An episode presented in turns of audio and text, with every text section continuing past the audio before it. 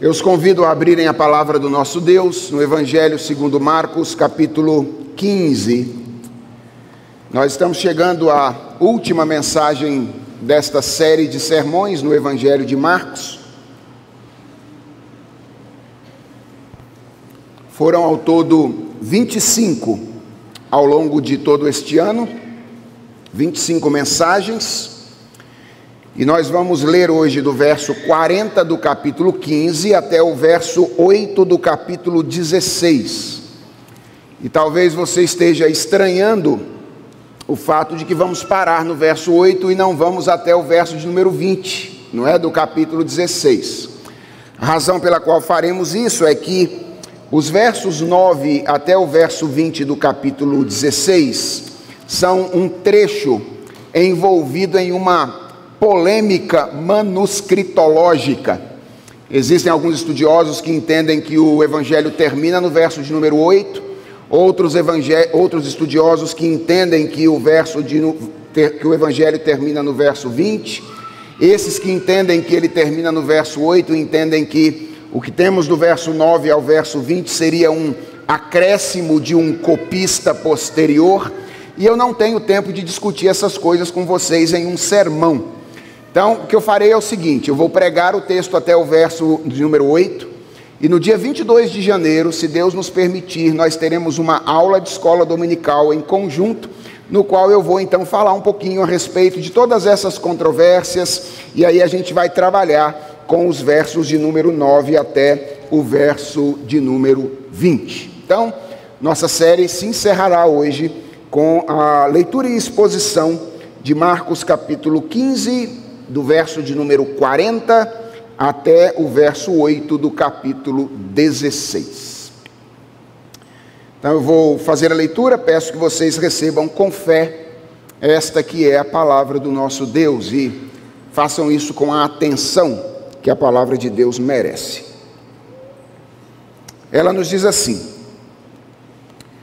Estavam também ali algumas mulheres observando de longe.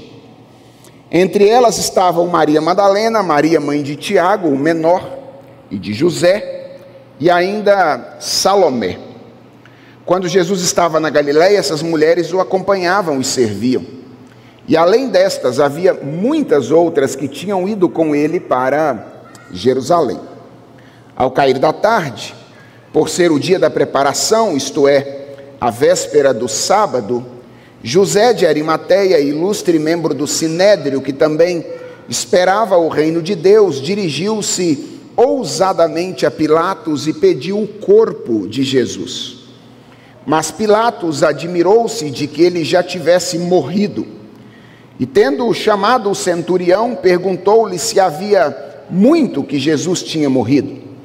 E após certificar-se pela informação do comandante, cedeu o corpo a José. Este, baixando o corpo da cruz, envolveu-o num lençol que tinha comprado e o depositou num túmulo que tinha aberto numa rocha, e rolou uma pedra para a entrada do túmulo. Maria Madalena e Maria, mãe de José, observavam onde ele foi posto. Passado o sábado, Maria Madalena, Maria mãe de Tiago e Salomé compraram óleos aromáticos para ungir o corpo de Jesus. E bem cedo, no primeiro dia da semana, ao nascer do sol, foram ao túmulo e diziam umas às outras: Quem nos removerá a pedra da entrada do túmulo? E olhando, viram que a pedra já estava removida é que a pedra era muito grande. Entrando no túmulo, viram um jovem sentado ao lado direito, vestido de branco, e ficaram atemorizadas. Ele, porém, lhes disse: Não tenham medo. Vocês procuram Jesus, o Nazareno, que foi crucificado. Ele ressuscitou, não está aqui. Vejam o lugar onde o tinham colocado. Mas vão e digam aos discípulos dele e a Pedro que ele vai adiante de vocês para Galiléia. Lá vocês o verão, como ele disse. E saindo elas, fugiram do sepulcro. porque estavam tomadas de temor e assombro e não contaram nada a ninguém, porque estavam com medo. Vamos orar? Senhor, toma o nosso coração nas tuas mãos, como tu tens feito dominicalmente neste lugar, enquanto nós estudamos a tua palavra. E dá que, enquanto nós olhamos para esta passagem da Escritura, nós tenhamos o nosso coração trabalhado pelo Senhor. Fala conosco, é a nossa oração, em nome de Jesus Cristo. Amém. Irmãos, na última mensagem, a mensagem da semana passada, eu afirmei que a cruz, o sofrimento e a morte do nosso Senhor Jesus Cristo, é um aspecto central da fé cristã. Os cristãos, historicamente, escolheram a cruz como o grande símbolo da sua fé, símbolo da, daquilo que acreditam. Eu creio que isso também pode ser dito, o que nós dissemos a respeito da cruz, a respeito da ressurreição de Jesus Cristo. O mesmo apóstolo que escreveu que não se gloriava em nada a não ser na cruz de Jesus Cristo, o apóstolo Paulo, escreveu que se Jesus Cristo não ressuscitou, a nossa fé é vã, é vã a nossa pregação, e nós somos os mais infelizes de todos os homens. Assim como a cruz é algo crucial para a fé cristã, a ressurreição de Jesus Cristo é algo crucial para a fé cristã. Na pregação dos apóstolos, a cruz nunca esteve desacompanhada da verdade da ressurreição. O relato que Marcos faz da ressurreição de Jesus Cristo não se propõe a explicar com exatidão como ela aconteceu. Como é que Jesus Cristo voltou à vida? O que aconteceu naquele momento exato da ressurreição? Nós não sabemos. Marcos não nos conta isso, os outros evangelistas não nos contam isso, de modo que aquilo que aconteceu, a maneira exata como Jesus Cristo voltou à vida, permanece sendo para nós um enorme mistério. O relato das Escrituras, ao invés de focalizar isto, focaliza o entorno da ressurreição. E ao fazer isso, eu acredito que este relato bíblico, sobretudo do, do Evangelho de Marcos, enfatiza basicamente três coisas diferentes. A primeira é que a ressurreição foi um evento preparado por Deus. Marcos quer que quando nós lemos, ou é, quer que quando seus leitores se aproximam deste relato, eles percebam claramente que a ressurreição foi um evento preparado por Deus. Na semana passada, quando eu falei da crucificação, eu disse que a crucificação era uma forma de execução extremamente cruel. E eu poderia dizer que isso diz respeito à crucificação do início até o fim. Você sabe qual costumava ser o destino do corpo de um crucificado? Das duas, uma. Ou ele ficava na cruz, apodrecendo durante dias, e se tornava comida de animais, cães, aves, que se aproveitavam daquele corpo em estado de putrefação, ou então ele era lançado em valas comuns, no caso de Jerusalém, num lugar chamado Guiena, que era o lixão da cidade, que na Bíblia se torna sinônimo ou imagem, figura do inferno. Esse era o fim de um crucificado naquele período. Mas eu quero que você perceba que isso não aconteceu com Jesus Cristo. Pelo contrário, o corpo de Jesus Cristo foi preservado para a ressurreição. E isso aconteceu, de certa forma, de uma maneira absolutamente improvável. Um homem chamado José de Arimateia, pediu a Pilatos o corpo de Jesus Cristo e sepultou o corpo de Jesus em um túmulo que ele havia construído para si e para a sua família. Por que, que isso é algo, era algo improvável? Ora, irmãos, José de Arimateia é apresentado no verso de número 43 como um ilustre membro do sinédrio. O sinédrio era aquele órgão da religião judaica da época que atentou contra Jesus horas antes e o encaminhou à morte. E o texto diz no verso de número 43 que, embora ele esperasse o reino de Deus, o texto diz isso, nós não temos nenhuma evidência de que até então José de Arimateia fizesse parte dos discípulos de Jesus Cristo. Se ele cria que Jesus era o Messias, e eu acredito que ele era pelo que ele cria pelo que está escrito no verso 43, ele ainda não tinha se comprometido publicamente com o Senhor Jesus Cristo até essa altura. A minha pergunta a você nessa manhã é: por que José de Arimateia faria isso agora, debaixo do risco de prejuízo político e social e certeza de prejuízo religioso? Lembre-se, era véspera da Páscoa. Tocar um morto na véspera da Páscoa significava tornar-se impuro, significava tornar-se inapto para as mais importantes comemorações religiosas daqueles dias. Como é que nós podemos explicar que um ilustre membro do Sinédrio, que ainda não tinha se comprometido com Jesus até a sua morte, depois da morte de Jesus Cristo, se compromete publicamente com Jesus Cristo, se dispondo a tornar-se impuro por causa dele e não participar das cerimônias que estavam por vir nos próximos dias. Não há nenhuma outra explicação para isso, a não ser a bendita providência de Deus preparando as coisas para a ressurreição. E eu diria que, como aconteceu com a preservação do corpo de Jesus, aconteceu também com o cenário da ressurreição.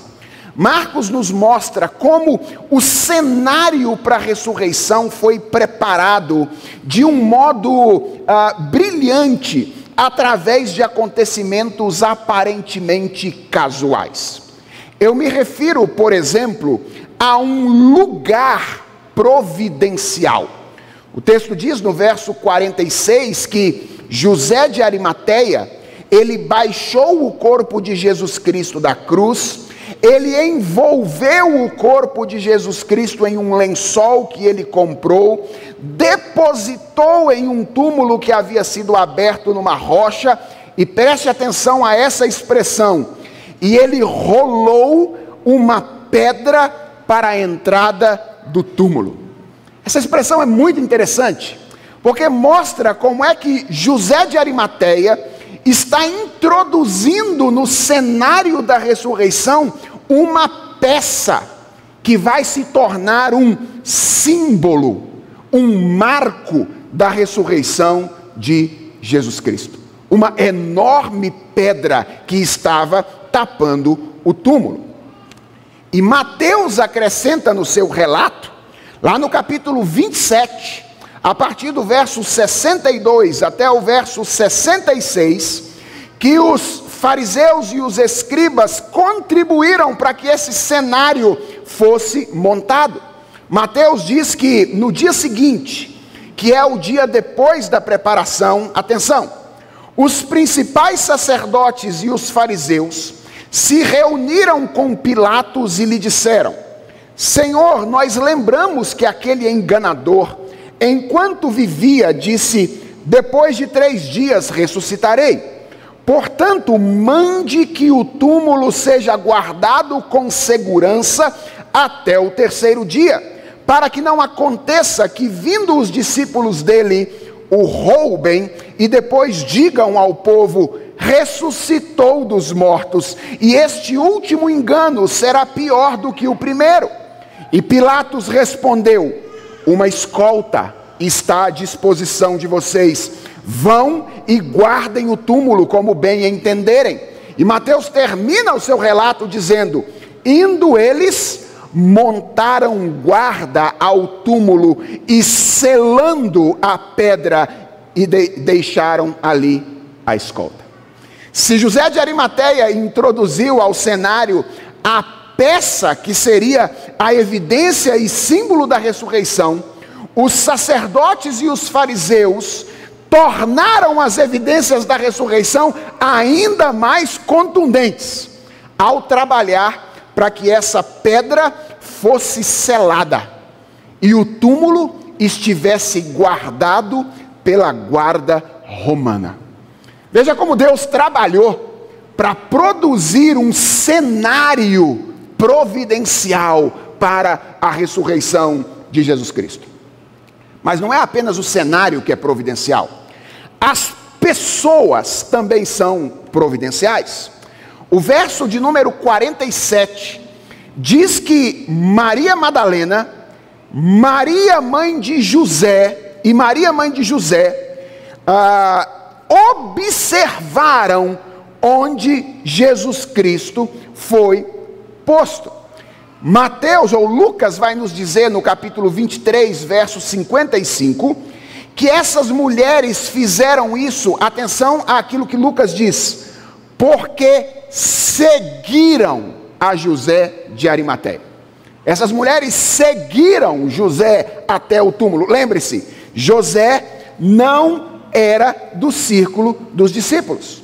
Logo, havia grande chance de que o paradeiro do corpo de Jesus Cristo se tornasse absolutamente desconhecido. Isso só não aconteceu porque duas mulheres seguiram José de Arimateia até o lugar onde ele colocou o corpo de Jesus Cristo. E essas duas mulheres, acompanhadas de uma terceira, se tornaram as primeiras testemunhas da ressurreição de Jesus Cristo, exatamente porque elas foram antes testemunhas do seu sepultamento. Não tivessem essas mulheres visto onde Jesus Cristo foi colocado, nós não teríamos testemunhos a respeito da ressurreição.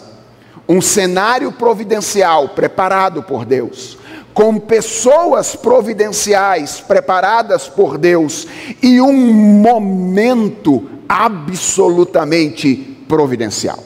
O verso de número 42 diz que Jesus foi sepultado, atenção, ao cair da tarde, no dia da preparação, isto é, a véspera do sábado. Há duas coisas importantes aqui o dia e o horário. Que hora que Jesus foi sepultado? Próximo ao pôr do sol. Em que dia? No dia anterior ao sábado. Essas duas coisas foram o que obrigaram as mulheres a ir ao túmulo exatamente no domingo pela manhã. Elas não podiam ir logo depois que Jesus foi sepultado. Elas não podiam ir no dia seguinte, porque estavam guardando o sábado da Páscoa. E isso as obrigou a estarem presentes no primeiro momento possível para ungir o corpo de Jesus Cristo, que era o domingo pela manhã. O corpo de Jesus preservado o cenário preparado, as pessoas preparadas, a ocasião preparada, tudo isso aponta para o fato de que a ressurreição não aconteceu por acaso. A ressurreição de Jesus Cristo foi um ato preparado por Deus. A segunda coisa que o relato de Marcos nos ensina é que a ressurreição de Jesus Cristo foi um evento histórico. Assim como Marcos faz com o relato da crucificação, o relato da ressurreição ah, ou no relato da ressurreição, ele faz questão que este relato esteja cheio de indicadores espaço-temporais. Veja apenas os versos 1 e 2 do capítulo de número 16.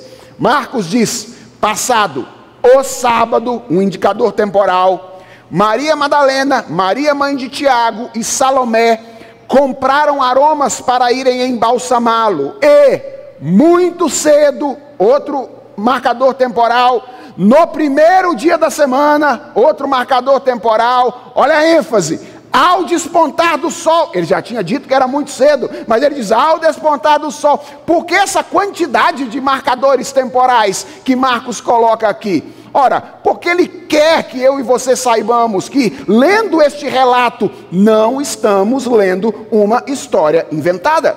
Estamos, estamos lendo algo que de fato aconteceu. Além disso, Marcos relata a ressurreição de Jesus como um evento testemunhado. No verso 1 do capítulo 16, Marcos menciona três mulheres: Maria Madalena, Maria mãe de Tiago e Salomé, como testemunhas oculares da ressurreição. Vejam, irmãos, se elas fossem mencionadas, essas mulheres, genericamente, como as mulheres que seguiam a Jesus, possivelmente o leitor teria boas condições de identificá-las, porque elas estão seguindo a Jesus Cristo ao longo de todo o seu ministério. Mas Marcos faz questão de mencioná-las pelo nome: Maria Madalena, Maria, mãe de Tiago, isso é para identificar qual é a Maria, já que Maria era um nome comum, e essa é possivelmente uma referência a Maria, mãe de Jesus Cristo, e Salomé.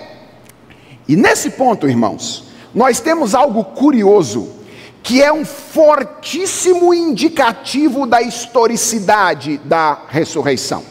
Eu me refiro ao fato de as primeiras testemunhas da ressurreição terem sido as mulheres. E talvez você esteja se perguntando, mas pastor, por que isso seria um indicativo da historicidade desse relato? A razão, é, a razão é simples, irmãos. É que mulheres não eram testemunhas de credibilidade no contexto cultural em que esse relato foi escrito. Para vocês terem uma ideia, um filósofo pagão do segundo século, um homem chamado Celso, argumentou contra a ressurreição de Jesus Cristo usando as seguintes palavras: abre aspas para Celso. A ressurreição de Jesus Cristo não pode ser verdadeira, porque ela é um relato baseado no testemunho de mulheres. E todos sabemos que mulheres são histéricas. Veja, não sou eu que estou dizendo isso, ok? É Celso, um filósofo pagão do segundo século, que escreveu essas palavras. Irmãos, pensem comigo.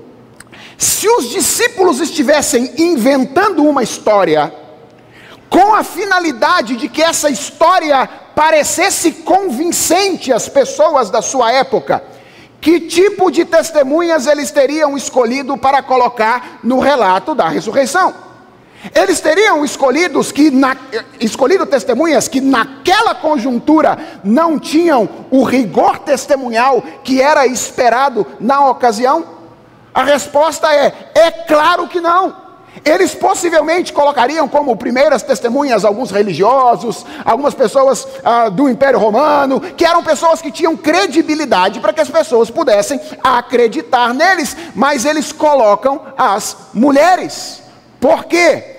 Porque não lhes interessa a princípio, primordialmente, esse não é o grande foco deles, criar uma história que pareça convincente. O que eles querem é contar o que aconteceu. Só isso. O que eles querem é dizer: olha, foi assim que os fatos aconteceram. E o fato dessas mulheres estarem aqui aponta para isso.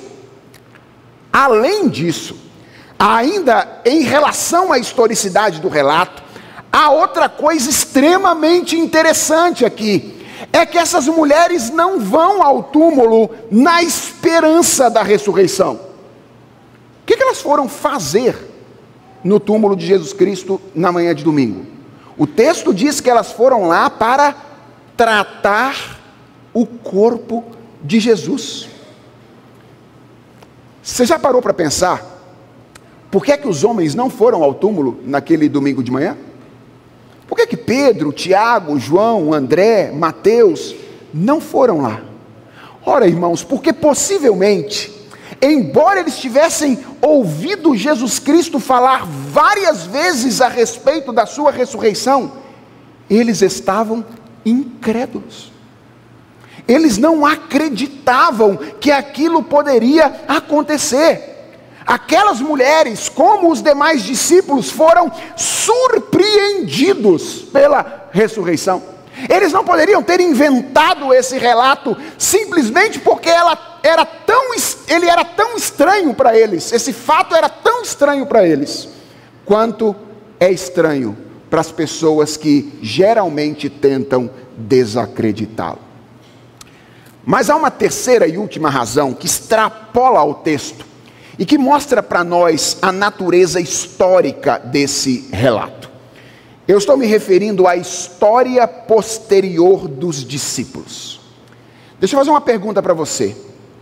O que os discípulos ganharam defendendo a ressurreição de Jesus Cristo? Já pararam para pensar nisso? Que tipo de benefício os discípulos auferiram se eles inventaram essa história? Deixa eu contar um pouquinho de como é que terminou a vida deles para vocês. Tiago, filho de Zebedeu, irmão de João, foi morto por Herodes a fio de espada, está relatado em Atos no capítulo 12. A tradição nos informa que Mateus foi morto também a espada na região da Etiópia. André, irmão de Pedro, morreu pregado numa cruz em formato de X, cruz que acabou recebendo depois o nome de Cruz de André. Filipe foi enforcado em Hierápolis, na região da Ásia Menor. Bartolomeu foi açoitado até chegar à sua própria morte. Simão, o Zelote, foi crucificado. E Judas, o Tadeu, foi crucificado junto com Simão. Tiago, o menor filho de Alfeu, foi apedrejado até a morte depois de ter sido jogado do pináculo do templo. Pedro foi crucificado de cabeça para baixo por não se considerar digno da mesma posição do seu mestre Jesus Cristo. Tomé foi martirizado na região da Índia ainda durante o primeiro século. João, filho de Zebedeu e irmão de Tiago, foi o único dentre eles que morreu um pouco mais naturalmente, embora exilado na ilha de Patmos. É estranho que todos eles tenham estado dispostos a entregar a vida por uma história que eles sabiam que não era verdadeira. Se isso era uma história inventada, esses homens são os homens mais tolos que eu conheço na história, porque eles morreram, todos eles, em virtude de anunciarem o fato de que Jesus Cristo ressuscitou.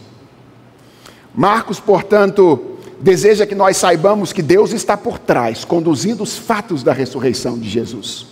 Marcos deseja que nós saibamos que ao ler este fato ou este relato, nós estamos lendo a verdade sobre algo que de fato aconteceu. E por fim, Marcos deseja que nós saibamos que a ressurreição de Jesus é o marco de um novo começo. Marcos deseja que saibamos que a ressurreição de Jesus é o marco de um novo começo. O relato nos diz que quando as mulheres estavam a caminho do sepulcro, elas tinham uma preocupação. Qual era a preocupação? A pedra. Mas quando elas chegaram lá, diz o texto, elas foram surpreendidas, está no verso 4, com o fato de que a pedra já tinha sido removida.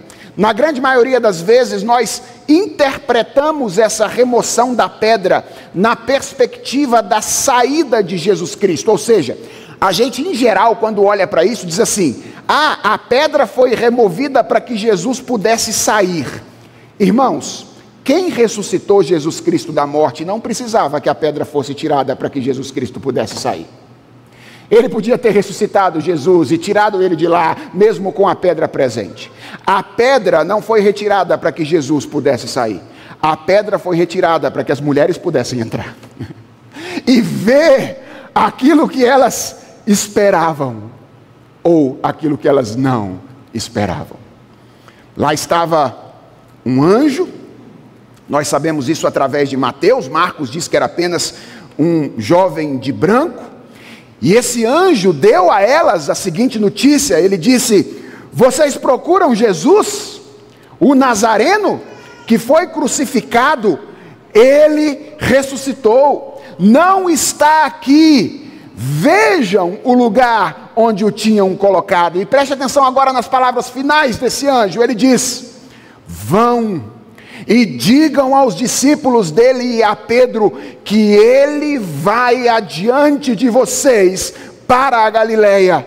Lá vocês o verão, como ele disse. E irmãos, eu creio que essas estão entre as palavras mais fantásticas do Evangelho de Marcos. Primeiro, porque elas indicam que a ressurreição de Jesus foi um evento físico.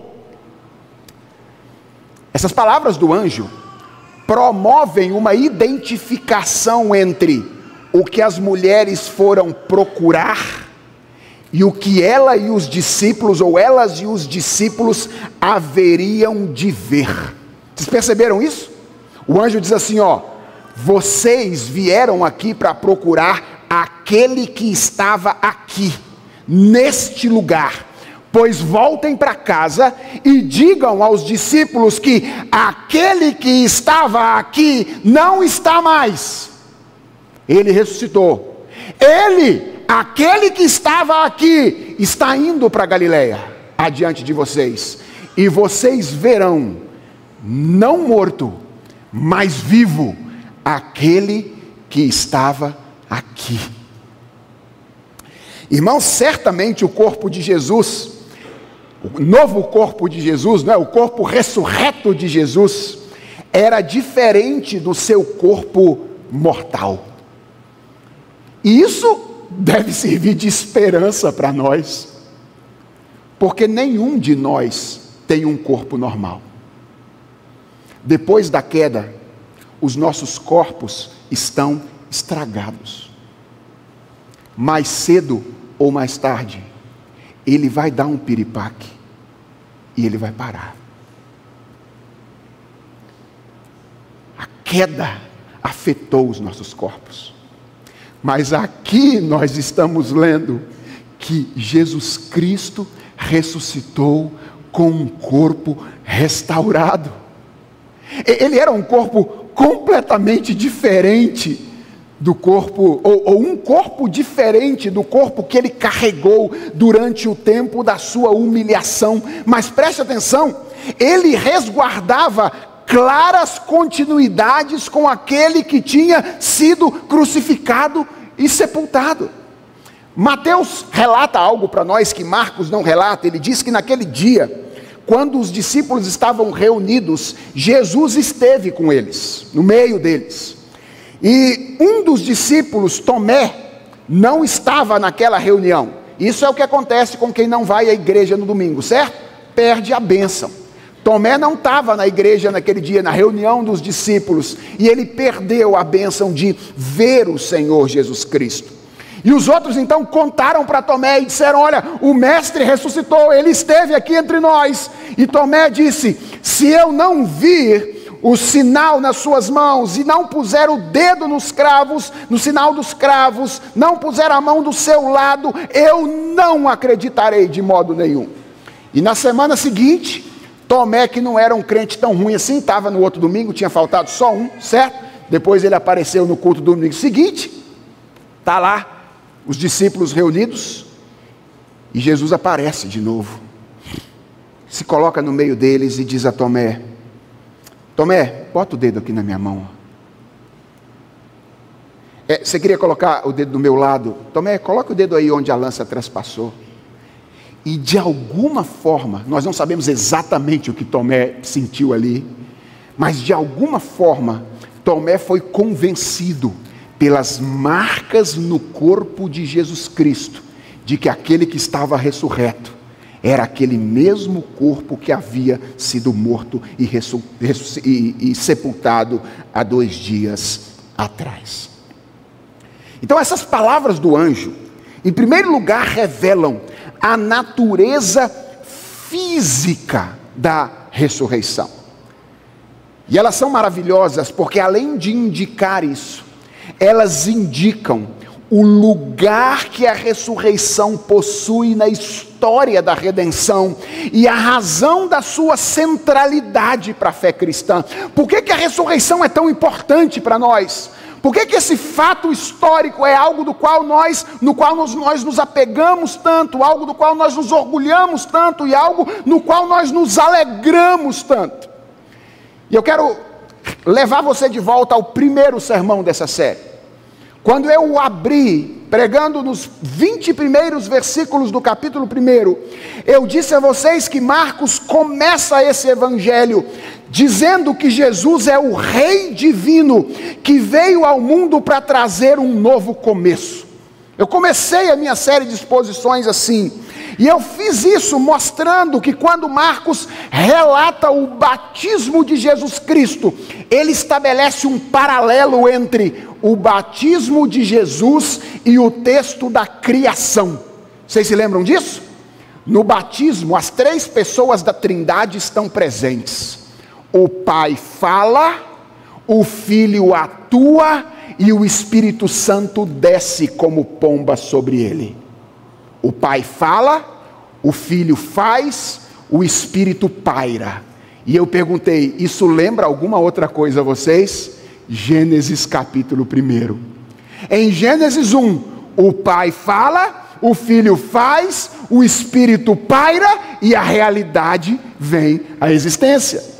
Agora, quando Jesus é batizado, a cena se repete: o Pai fala, o Filho age, o Espírito Santo paira, como símbolo, sinal de que o processo de restauração desta realidade contaminada pelo pecado, impactada pelo pecado, está chegando. E Jesus Cristo começa o seu ministério na Galileia, dizendo: arrependei-vos, porque está próximo o reino dos céus. Pois nessa manhã de domingo, quando Jesus Cristo ressuscitou, o reino já não está próximo, o reino está entre nós. Quando Jesus foi crucificado, foi crucificado em Jesus Cristo o projeto maligno de rebeldia contra Deus, que começa sua execução em Gênesis capítulo 3, quando por meio do engodo de Satanás, homem e mulher se rebelam contra o Senhor. Quando Jesus Cristo é crucificado na cruz do Calvário, com ele é crucificado também esse projeto de autonomia. E no domingo de manhã, quando o pai levanta da tumba o seu filho, uma nova humanidade, um novo mundo estava vindo à existência. Ele ainda é espiritual. Nem todos os olhos conseguem enxergar a presença desse reino entre nós. Mas o que a palavra de Deus nos diz é que quem toma a cruz de Cristo e morre com Ele, lembra do convite da semana passada? Eu convidei vocês semana passada para morrer, mas não é para ficar morto, não. É porque quem toma a cruz de Jesus Cristo e morre com Ele, renasce, nasce de novo para uma vida marcada pela santidade, para uma vida marcada pelo amor, para uma vida marcada pela esperança. Sim, esperança. E há dois indicativos interessantíssimos disso neste final do Evangelho de Marcos, na fala desse anjo.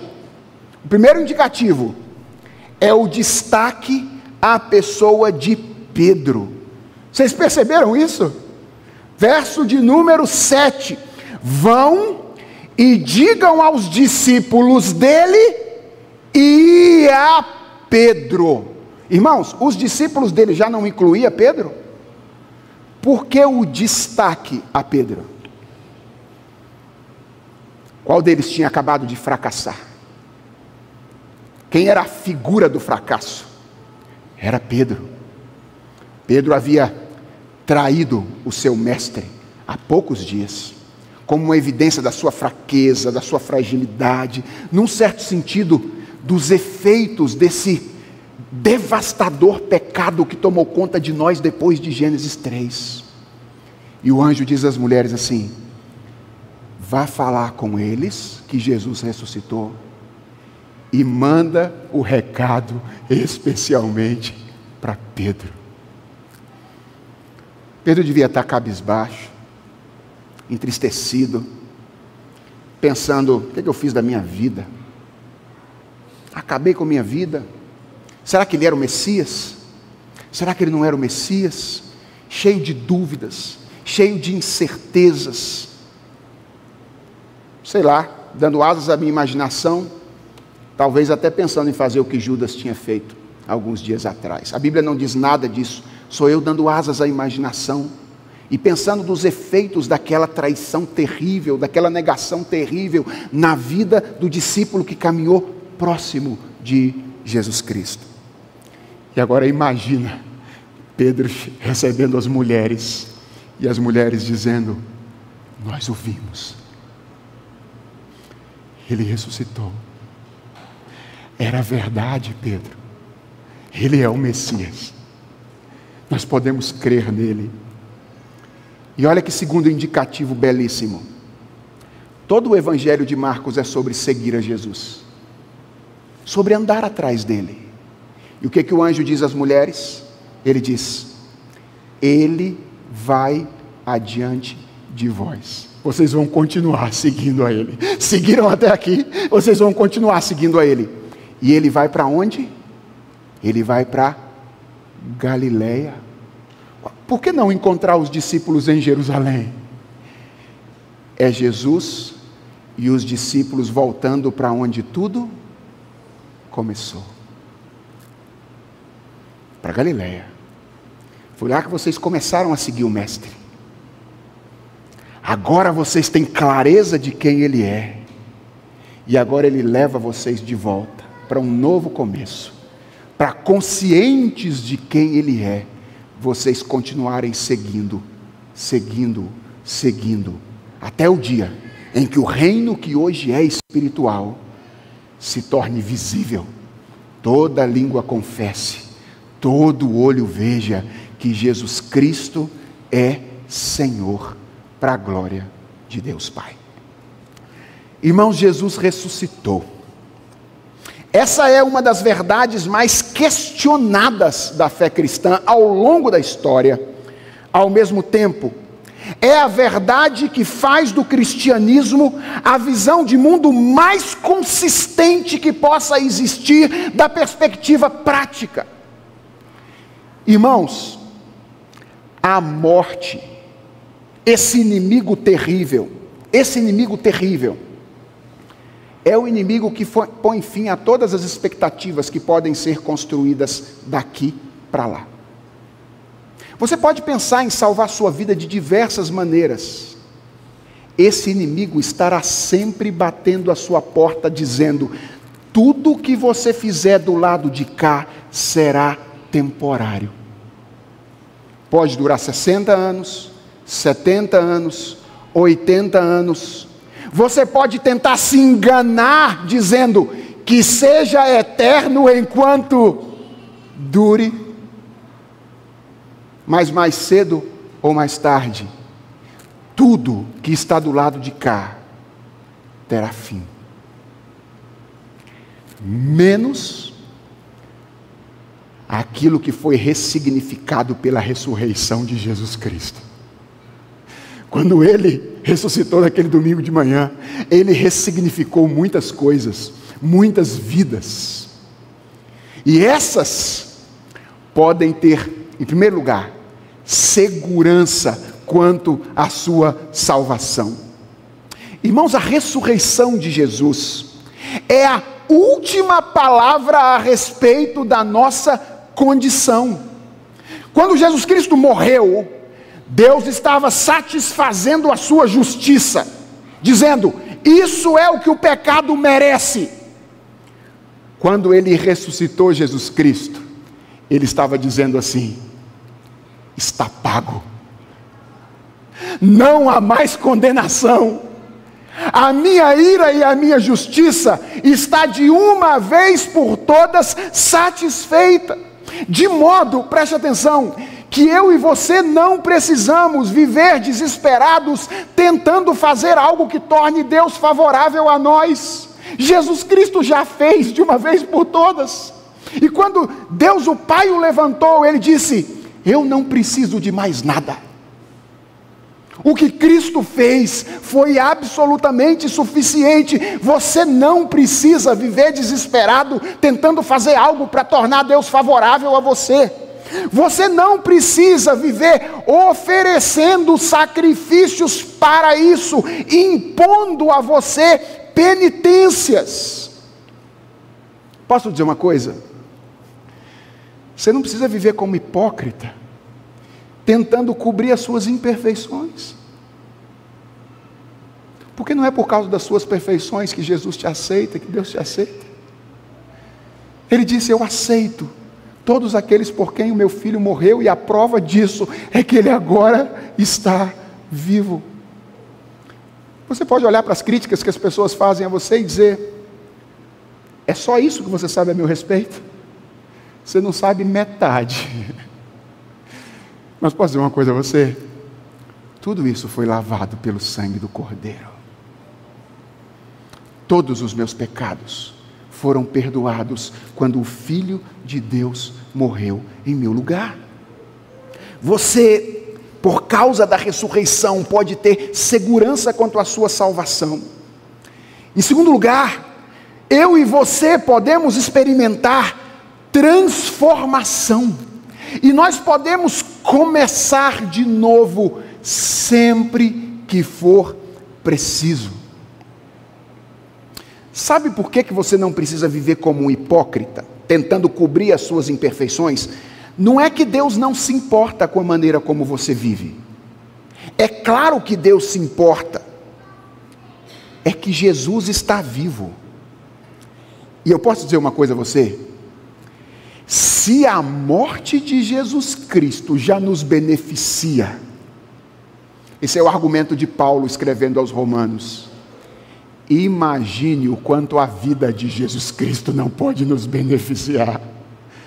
Se quando Jesus morreu, nós fomos espiritualmente beneficiados, e agora que Ele está vivo, assentado à destra de Deus, regendo o universo, você já pensou o quanto a sua vida espiritual pode ser beneficiada pelo Cristo ressurreto? Você não se relaciona com o Deus morto.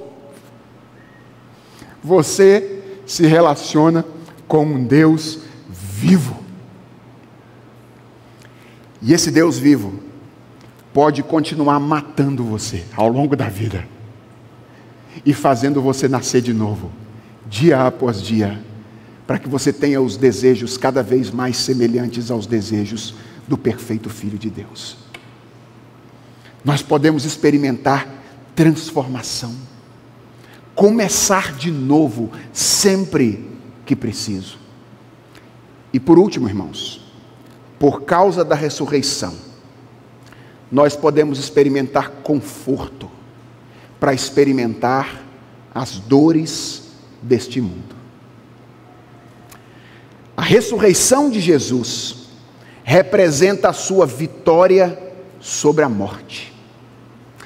Quando Jesus Cristo foi arrancado das garras da morte pelo Pai, ele estava desbaratinando as forças do império das trevas e vencendo de dentro para fora o poderio da morte que é consequência do pecado.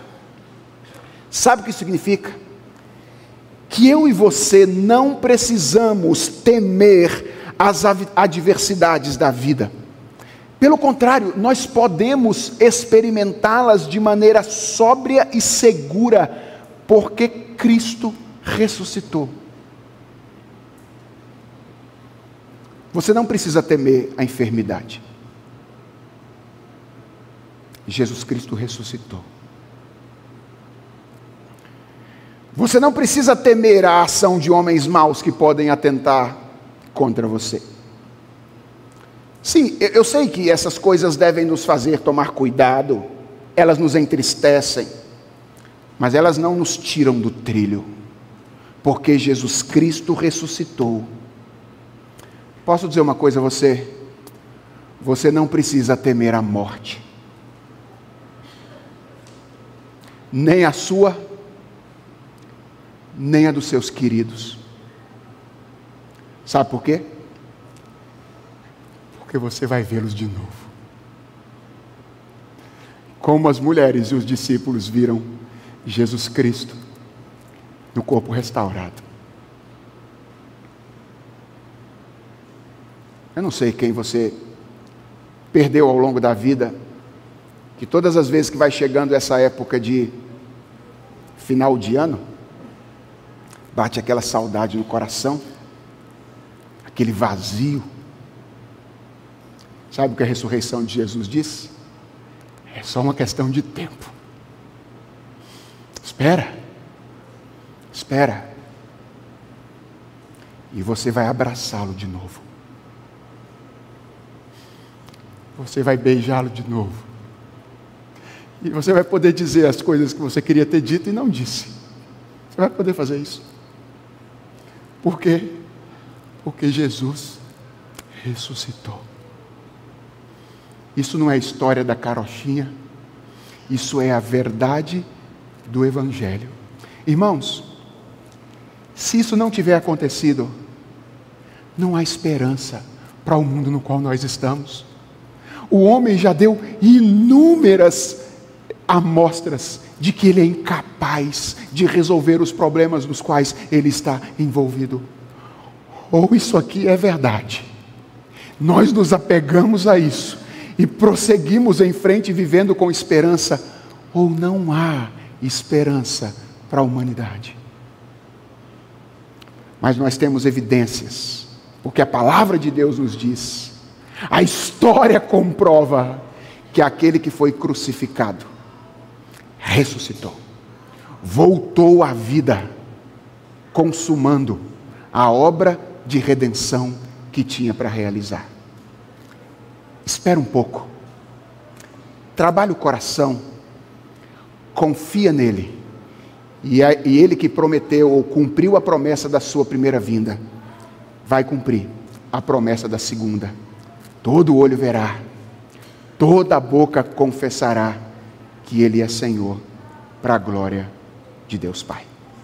Vamos orar?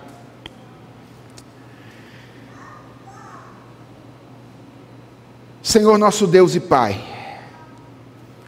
obrigado pela verdade da ressurreição de Jesus. Obrigado porque todos os nossos inimigos foram vencidos na cruz do Calvário, inclusive esse inimigo que nos atemoriza tanto, que é a morte. Obrigado, porque de dentro para fora, o teu filho inverteu as coisas, de modo que aqueles que nele creem, aqueles que nele confiam, ainda que morram, vivem. Senhor, nós queremos pedir a Ti que Tu enchas a nossa, o nosso coração nesta manhã com a esperança da ressurreição. E que a lembrança de que Jesus Cristo Aquele bebê vindo ao mundo em Belém, viveu, cumpriu o seu ministério, morreu e ressuscitou. Faça com que o nosso coração seja trabalhado, tratado nesta manhã de maneira muito especial. E que essa seja uma manhã de recomeço para aqueles que eventualmente estão caídos. Que seja uma manhã de fortalecimento para aqueles que estão caminhando contigo em direção à Jerusalém celestial Que seja uma manhã de consolo e conforto para aqueles que sofrem. Que a esperança da ressurreição seja a nossa esperança, hoje e para todo sempre. Amém.